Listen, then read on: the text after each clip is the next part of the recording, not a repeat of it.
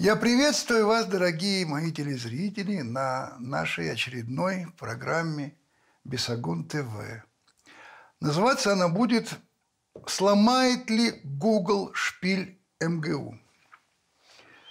Почему так мы называем, я думаю, вы поймете дальше. Первое, что я хотел бы вам сказать, дорогие телезрители, огромное спасибо. Вы даже не представляете себе, какое количество писем мы получаем, отзывов и на мою студию, и на канал, и на сайт на наш. И это меня очень волнует и радует, потому что, значит, мы востребованы, значит, людям хочется говорить на те темы, которые мы поднимаем. А второе, что я хотел бы сказать, а, я хотел бы как бы извиниться. Объясню. Это кусочек из нашего интервью с Дудем, а, когда он мне прочел стихи моего отца, так сказать, посвященные Нобелевской премии Пастернака. Посмотрите, чтобы вспомнить, о чем мы говорили, и потом продолжим дальше. Антисоветскую заморскую отраву варил на кухне наш открытый враг. По новому рецепту, как приправу, был поварам предложен пастернак. Весь наш народ плюет на это блюдо. Уже по запаху мы знаем, что, откуда. В той ситуации ваш отец был прав? Пастернак – великий поэт. Реально великий поэт. И я думаю, что тот момент эта волна, которая, так сказать, возникла, она была очень мощной инерционной волной, под которую попало очень много людей, в том числе и мой отец. Я знаю, что это единственный его поступок, который, в общем, наверное, не очень сослагается с э, правильными, правильным поведением по отношению к коллеге. То есть вы считаете это неправильно? Я считаю, что это неправильно. Но, повторяю тебе, никто не знает, как кто себя повел в такой ситуации. Я, как вы видите, говорил довольно искренне и, надеюсь, верите в то, что я говорил. А, потом, правда, всплыла одна фраза, которую мой отец когда-то сказал моему зятю, мужем дочери Анны Альберту, когда они об этом заговорили, он сказал а, одну фразу «Боря правила знал». Ну, это тоже, в общем, как сказать, ничего не объясняет и не оправдывает. Почему я э, об этом заговорил? Потому что буквально через э, несколько дней после выхода нашей программы я получил послание от одной из наших зрительниц, которая меня спрашивала, читал ли я книгу Ивана Толстого, которая называлась «Отмытый роман Пастернака. Доктор Живаго между КГБ и ЦРУ». Я ее не читал. Я попытался ее найти, в, в печатном издании ее не было. Я нашел ее в интернете, это вот два таких вот тома.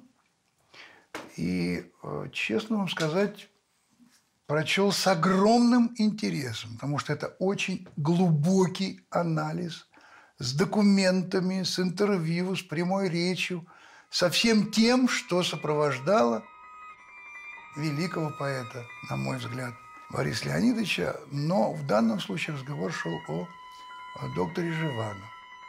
Вот цитата из этой книги. Часто говорят, что зарубежные приключения рукописи, политическая возня вокруг Нобелевской премии, поднятые воротники секретных агентов и чемоданы незадекларированных денег, что все это не имеет к Борису Леонидовичу никакого отношения. Перед нами история, закрученная именно Пастернаком и никем иным. Причем до поры до времени руководимая им из Переделкина. Вот прочтя эту книгу, я решил как-то повнимательно это рассмотреть и вот нашел рассекреченные документы на официальном сайте ЦРУ. Очень интересно. 28 октября 1958 года. Шифротелеграмма Айдинозавр. Считаем необходимым проработать темы пропаганды, которых запрет на публикацию доктора Живаго в Советском Союзе был бы представлен в качестве доказательства борьбы с любыми проявлениями свободомыслия и стремления полностью поработить всех людей, находящихся под властью Советов – Таким образом, можно помешать неопределившимся элементам попасться на крючок советских увещеваний. Максимальных результатов можно добиться путем широкомасштабного освещения событий в печати и по радио, призыва ко всем людям свободного мира писать Хрущеву письма протеста. Читаем дальше. 2 ноября 1958 года. Шифра телеграмма от того же Аэдинозавра. Возможно, существует возможность добиться публичных возражений со стороны Пикассо, Робертсона, Чаплина, Бавуара и так далее. Если указанные лица не откликнутся на обращенные к ним призывы, их отказ – может обесценить их прошлые или будущие заявления по этой теме. Это прямая угроза просто. Просто прямая. Да кому? Чаплину или Пикассо? Дальше.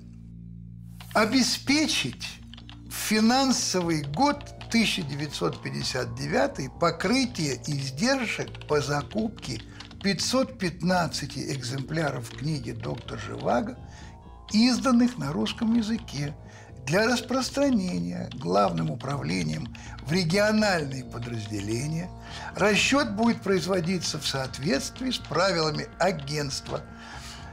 Подразделению также требуется 1600 дополнительных экземпляров этого издания для собственных нужд. Теперь давайте подумаем. Мог ли мой отец, который э, в это время уже был в руководящих органах Союза писателей не знать этой информации? Конечно, не мог. Знал. И этим вызвана его реакция, а ничем другим. Отец, прости, не знал. Конечно, абсолютно бессмысленно и неправильно оценивать уровень романа Пастернака «Доктор Живаго» с точки зрения художественной, имеет ли он право получать Нобелевскую премию. Это не мое дело, там великие стихи – это правда. Но тут про другой разговор.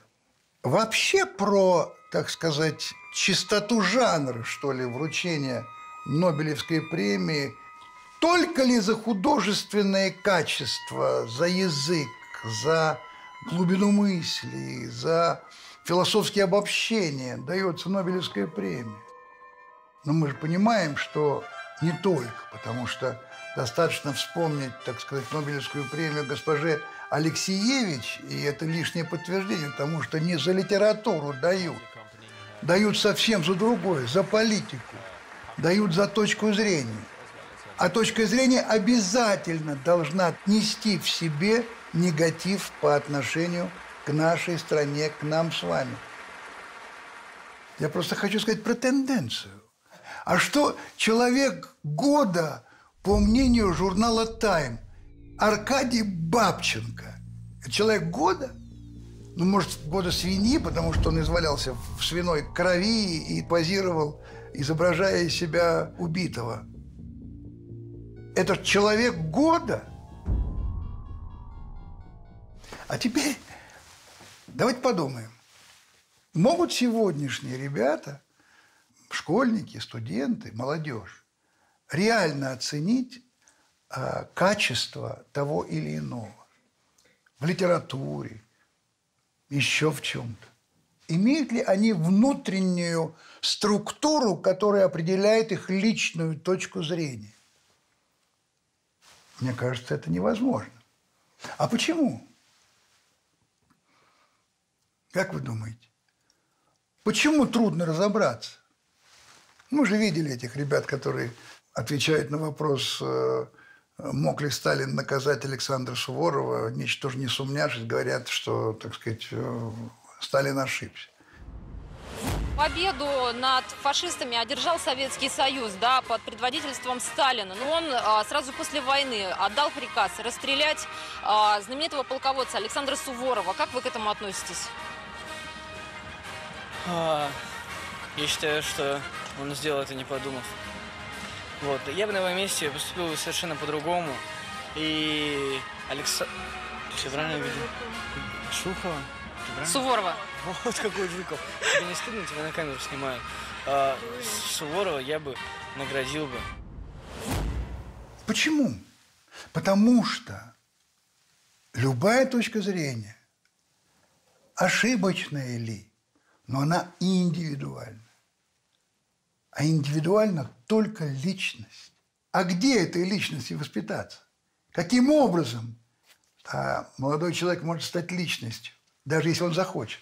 Если с 2007 года главный постулат бывшего министра образования Фурсенко был такой. Послушайте внимательно, мы об этом уже говорили. Но просто прислушайтесь.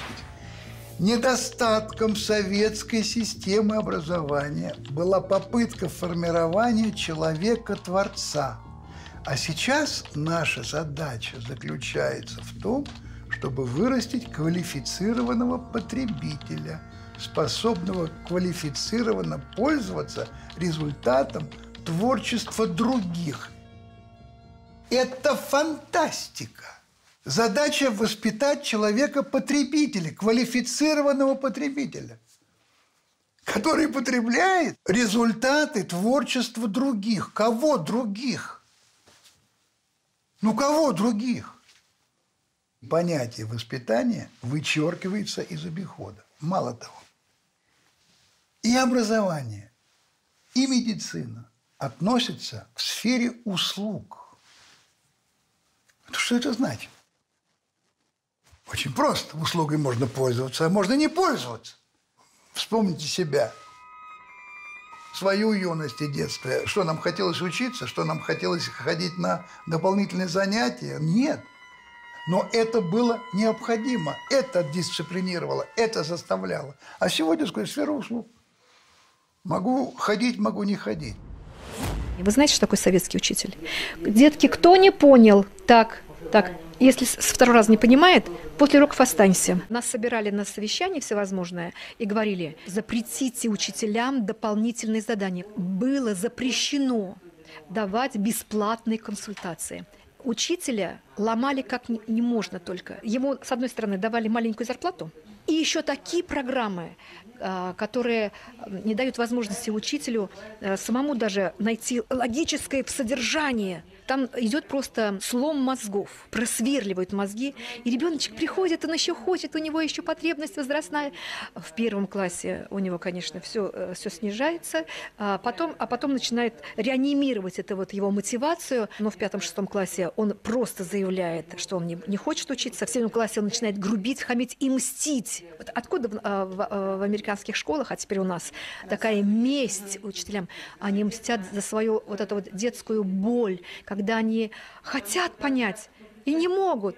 А учитель не объясняет. Учитель собирает родительские собрания и говорит, мое дело дать информацию, а обучать э, своих детей вы должны сами. И это тоже инструкции вот этих всевозможных эм, э, управления образования. Есть задание зачистить мозги нашим детям, души развратить, все сфокусировать в сексуальной сфере. Все животное животное, не способное ни созидать, а, ни продолжать род человеческий, ни тем более сопротивляться.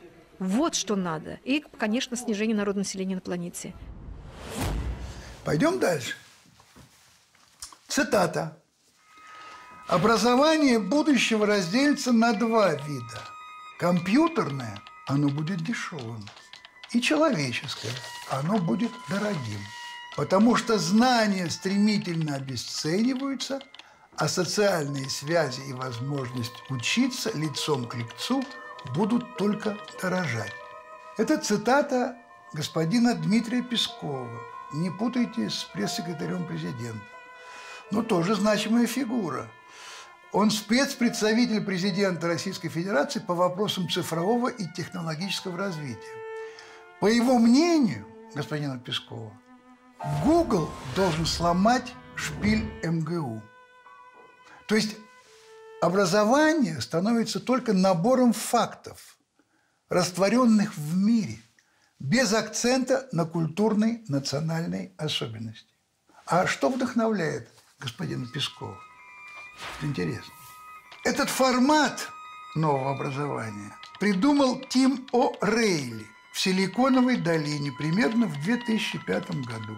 И базируется оно на двух вещах – доверии и эмоциях. А вот вам доверие и эмоции. Скажи да! Скажи да! Когда можно ничего не делая надеяться, что за пять часов, заплатив от 30 тысяч до полумиллиона рублей, стать счастливым и богатым. Тони Робинс, смотрите, это же мы, это наши соотечественники. Вот они. Вот оно доверие Робинсу и эмоции. Смотрите.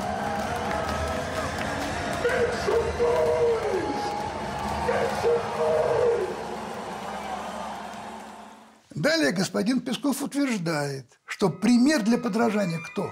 Лидерами остаются страны с англосаксонской культурой. Впереди планеты всей США. Англосаксонская культура. Лидер образования для нас англо англосаксонская культура. Мы что, не видим, как англосаксонская культура с нами обращается? Видим. Образование англосаксонской культуры лучше, чем было образование в нашей стране до революции, после революции, в советское время. Смотрите, еще цитата. Уже сейчас главная функция российских университетов не учить людей, а социализировать. Грубо говоря, тусовка, вот Стони Робинсон, важнее, чем учение, чем знание, чем понимание, чем проникновение в суть проблемы, в, суть, в существо вопроса. И что мы получаем? А мы получаем удивительную вещь. Мы получаем кастовость. Кто такие люди, а, образованные компьютерной, так сказать, технологией, дешево? Кто такие люди, которые дороже платят за образование? И для которых не только компьютер – источник знаний. Таким образом возникает каста людей одной кнопки, которыми очень легко управлять, потому что они а, социализированы. И людей, которые и ручкой пишут, и книги читают, и слышат, как перелистываются странички. А откуда все идет? Смотрите, еще в 2006 году аппаратом ООН был принят документ под названием «Повестка дня 2030», который определяет своей целью образование для устойчивого развития всего населения Земли. Вся программа, а особенно компонент образования, оправдывается необходимостью устойчивого развития в мире. А устойчивости, по мнению ООН, может сильно мешать избыточное образование. Избыточное образование на самом деле представляет угрозу для устойчивости. Как правило, более образованные люди с более высокими доходами потребляют больше ресурсов, чем малообразованные люди, которые имеют тенденцию иметь более низкие доходы. Это открыто написано в опубликованном в 2006 году документе. Чем больше образования, тем больше угроза устойчивости, говорится в нем. Вы только вдумайтесь. Организация Объединенных Наций делит жителей Земли на конкретные касты.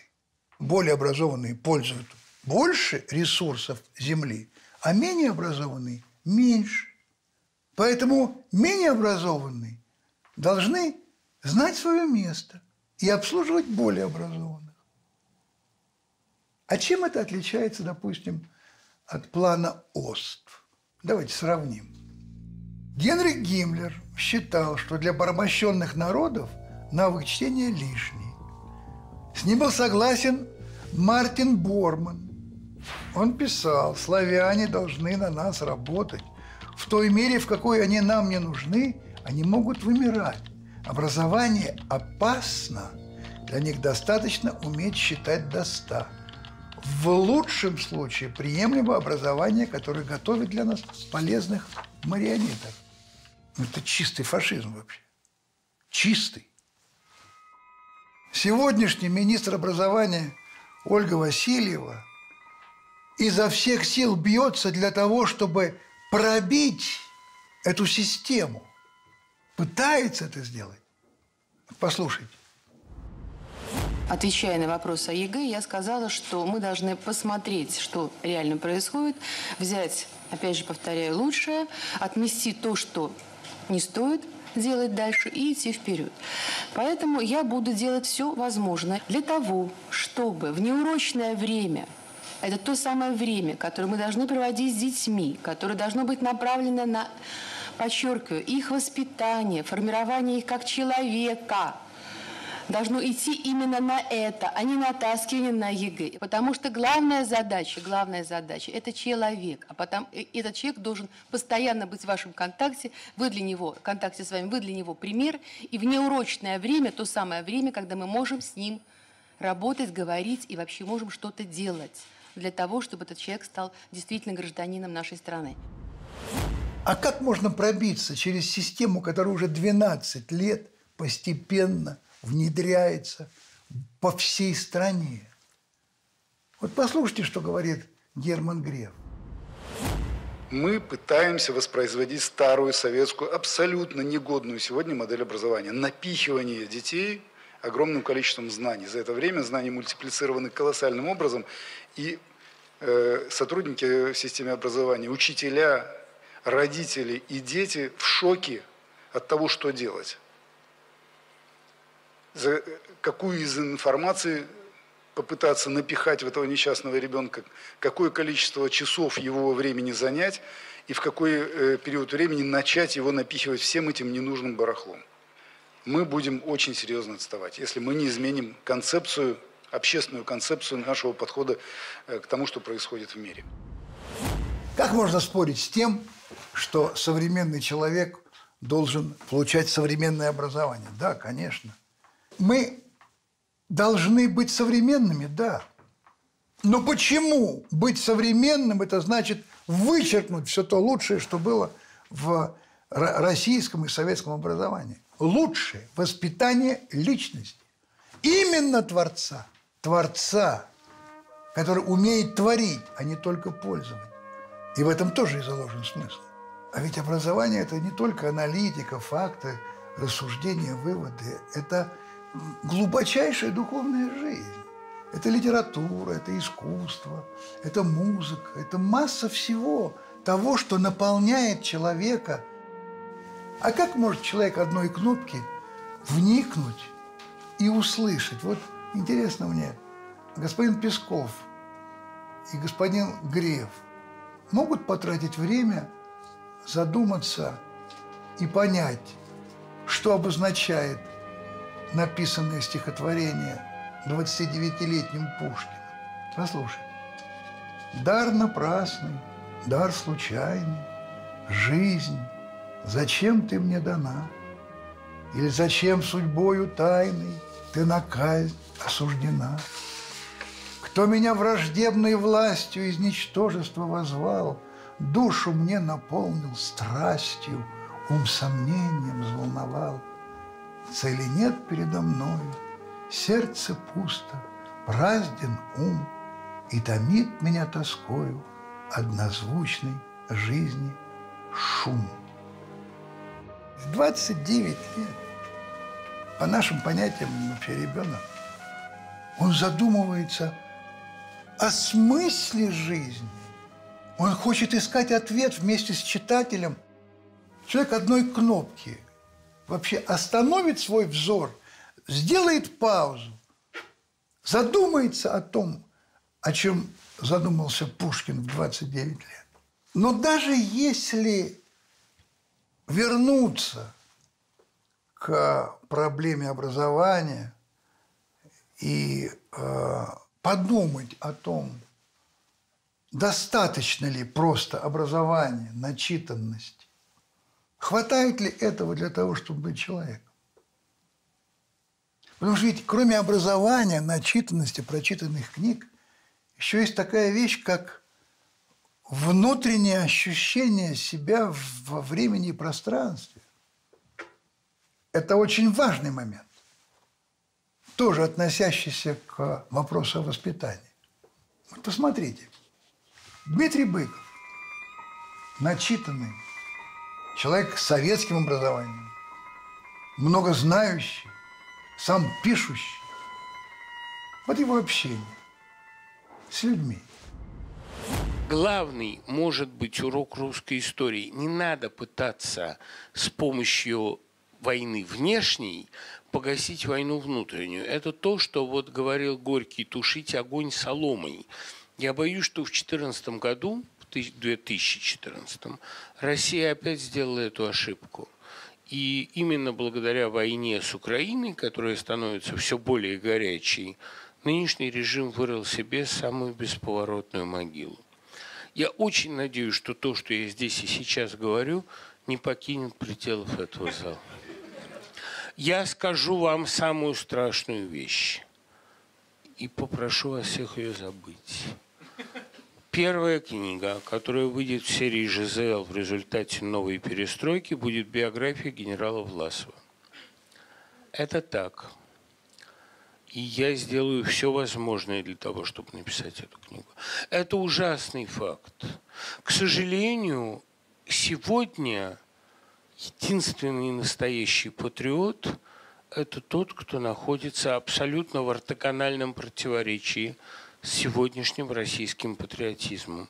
Сегодня быть патриотом значит быть русофобом.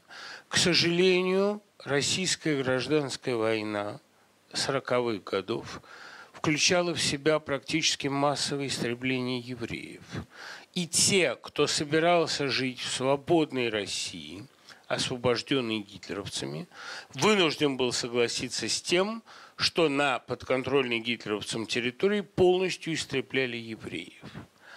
Такой ценой покупать российское счастье, я думаю, никто не был готов. И это еще одна роковая кривизна российской истории. Понимаете, я абсолютно уверен, что Гитлер бы э, добился той или иной, но все-таки популярности в России, если бы истребление евреев, как частный случай цыган, не было бы его главной задачей такой ценой покупать независимость российский социум не был готов. Но гитлеровский зоологический, совершенно примитивный, чудовищный антисемитизм конечно, возбуждал недоверие и вражду среди русской интеллигенции. А тот, кто не дружит с интеллигенцией, в России не победит никогда.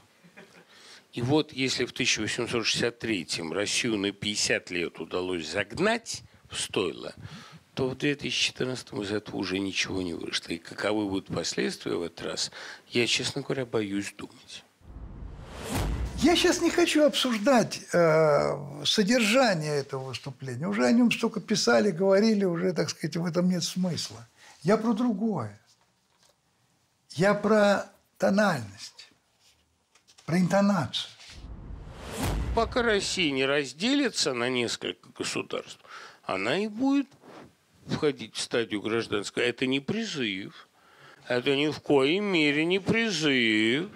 Российская гражданская война вообще довольно мастурбационный процесс, как не ужасно это звучит. Давайте зал попросим задавать вопросы, если они у вас есть.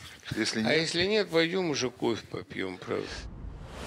Этот менторский тон, эта интонация абсолютно исключает любое сомнение в том, что ты можешь быть прав, может быть не прав, сомнение в себе, интереса к тем, кто тебя слушает.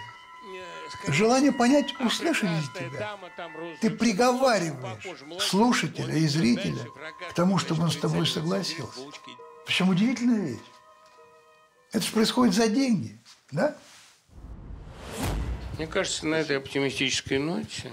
Нет, ну подождите-ка еще. Да, но вы очень дорого платили за сегодняшний вечер. Мне так стыдно. Сейчас, сейчас, сейчас, сейчас. Так стыдно. Так. Какое поразительное кокетство.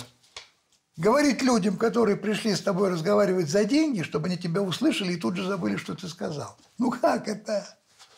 А еще это а, щекочущее чистолюбие, якобы опасность того, что ты говоришь, когда ты просишь и надеешься, что то, что ты говоришь, отсюда никуда не уйдет.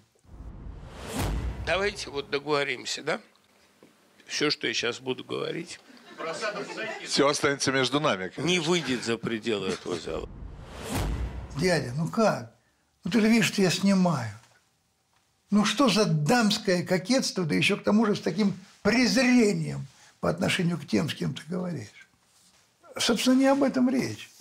Вот считает э, либеральная интеллигенция элитой Дмитрия Быкова, конечно.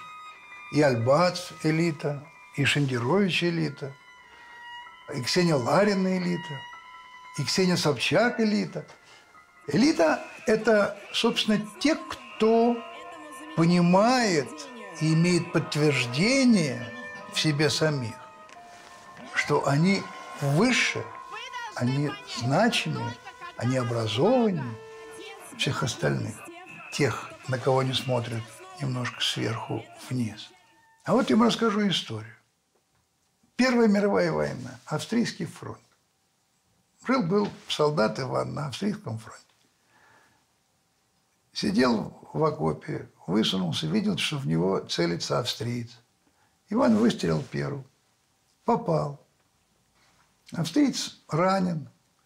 Что-то там ползает, стонет, кряхтит. Ну, что бы сделал любой другой солдат с врагом? Любой солдат другой армии с врагом. Ну, как? Враг ведь высунулся и добил его, чтобы не раздражал, не мучился, да и потом это же враг. А что делает этот Иван? Он дожидается ночи, перелезает через бруствер, доползает до этого раненого австрийца и своим пакетом его перевязывает. Тот плачет, целует ему руки, хочет удержать. Иван вырвался, вернулся к себе в окоп. И очень боялся, что если кто-нибудь увидел, то у него будут большие неприятности.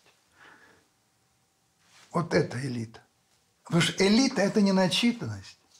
Это высокодуховное восприятие жизни. Своей, чужой.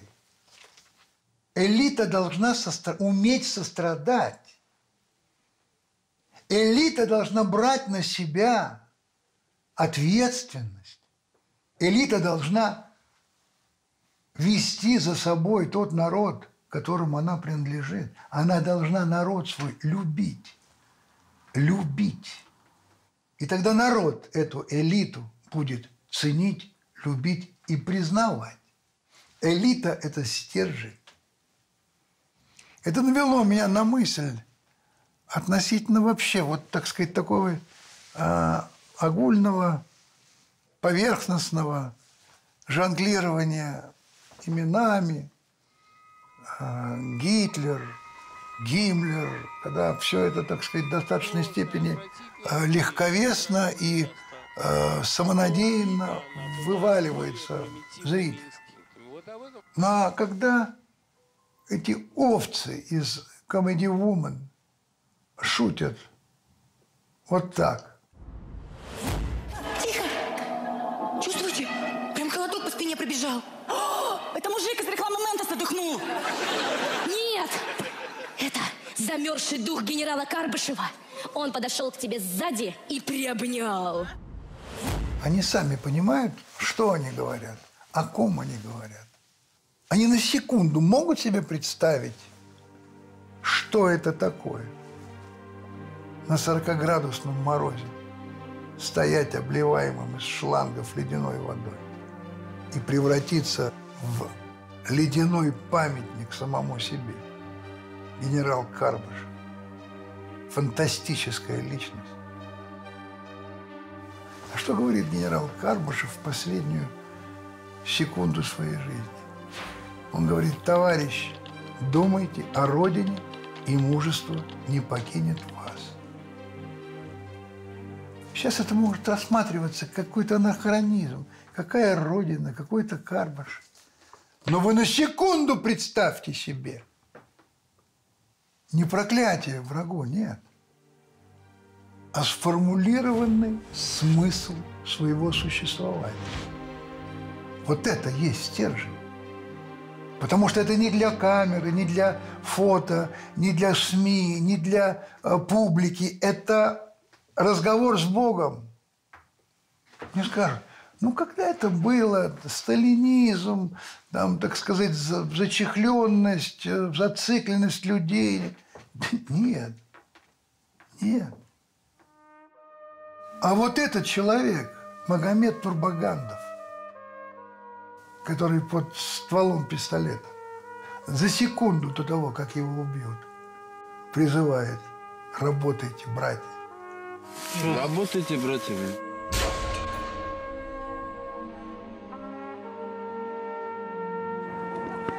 А Роман Филиппов, который, взрывая себя, говорит, это вам за пацанов.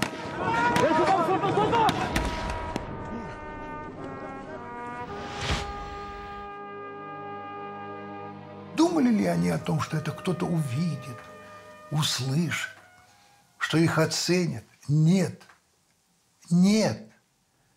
Это и есть та самая элита, которая отвечает за себя и за свой народ. Это и есть та самая элита, которая умеет в самые тяжелые мгновения жизни оставаться людьми, не предавшими тот самый свой стержень, который для них является самым главным. Не хочу спекулировать на этом, но приходит мне мысль, а как бы повел себя кто-нибудь из тех, о ком мы говорили? Вот такую секунду. Не дай Бог. Но все-таки. Когда-то великий философ а, Иван Ильин сказал, жить надо ради того, за что можно умереть. Вот это знак элиты. Жить ради того, за что можно умереть. Пушкин знал, за что можно умереть. За честь. И поэтому погиб. И все те, о ком мы сейчас говорили, они знали и знают, за что можно умереть. Это и есть знак элиты. Ответственность за слова, за народ свой, сострадание к падшим, понимание и ответственность за то, что говоришь и делаешь. И самое главное, самое главное, это осознание того, что тот народ, из которого ты вышел, должен верить в то, что он заслуженно считает тебя элитой. Ну вот, пожалуй, и все на сегодня. И, как говорил наш мичман Криворучка, уходим по одному, если что, мы, естественно, геологи. Жду с нетерпением нашей следующей встречи. Всего доброго.